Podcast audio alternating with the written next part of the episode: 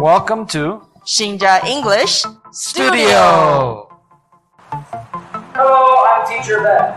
Hi, I'm Teacher Frida. Hello, I'm Teacher Debbie. Hi, I'm Teacher Tiffany. Please visit Xinjia English Academy. On Facebook.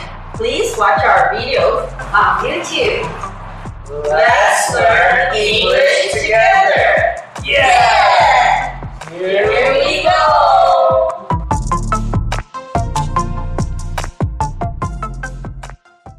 Hi, welcome to Xinjia English Academy.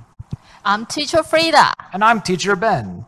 Today, we're going to look at the Olympic flag. Do you know what the Olympic flag looks like? Yes, it's white flag with five rings. That's right. The designer of the flag, Pierre de Coubertin, chose the five rings to represent five continents Africa, America, Asia, Europe, and Oceania. Cool. How many colors can you see on the flag? Hmm, Five? Are you sure? I see six.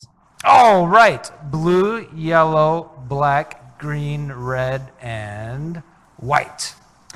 Does each color represent a continent? No, the six colors come from the colors of all the countries' flags that were in the Olympics when it was created in 1914. For example, Australia's flag is red, white, and blue. Can you think of a country in Asia that has a red and white flag? Hmm, I know, Japan. Bingo! Now, how about a country in North America that has a flag the same colors as Japan's flag? Canada.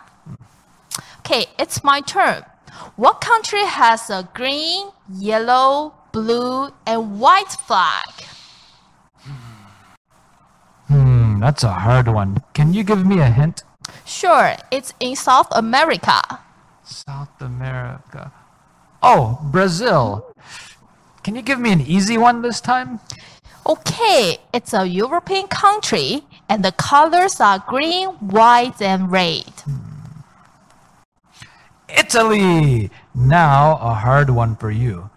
This is an African country that has all of the Olympic colors. That has to be South Africa. You got it.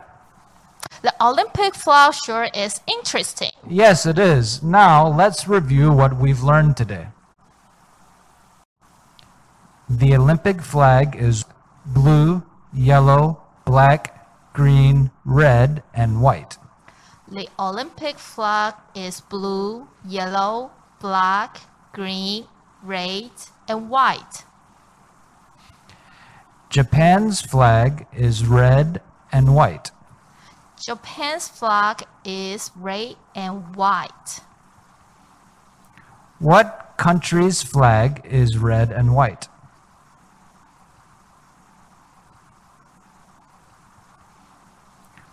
Canada's flag is red and white. What country's flag is green, yellow, blue, and white? Brazil's flag is green, yellow, blue, and white. What country's flag is green, white, and red?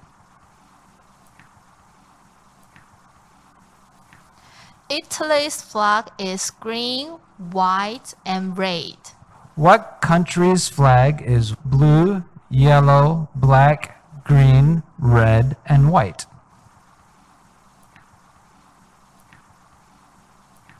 South Africa's flag is blue, yellow, black, green, red, and white. Now, a question for you. Please visit our Facebook page and leave your answer. Here's the question What countries have a red, white, and blue flag? There are many correct answers.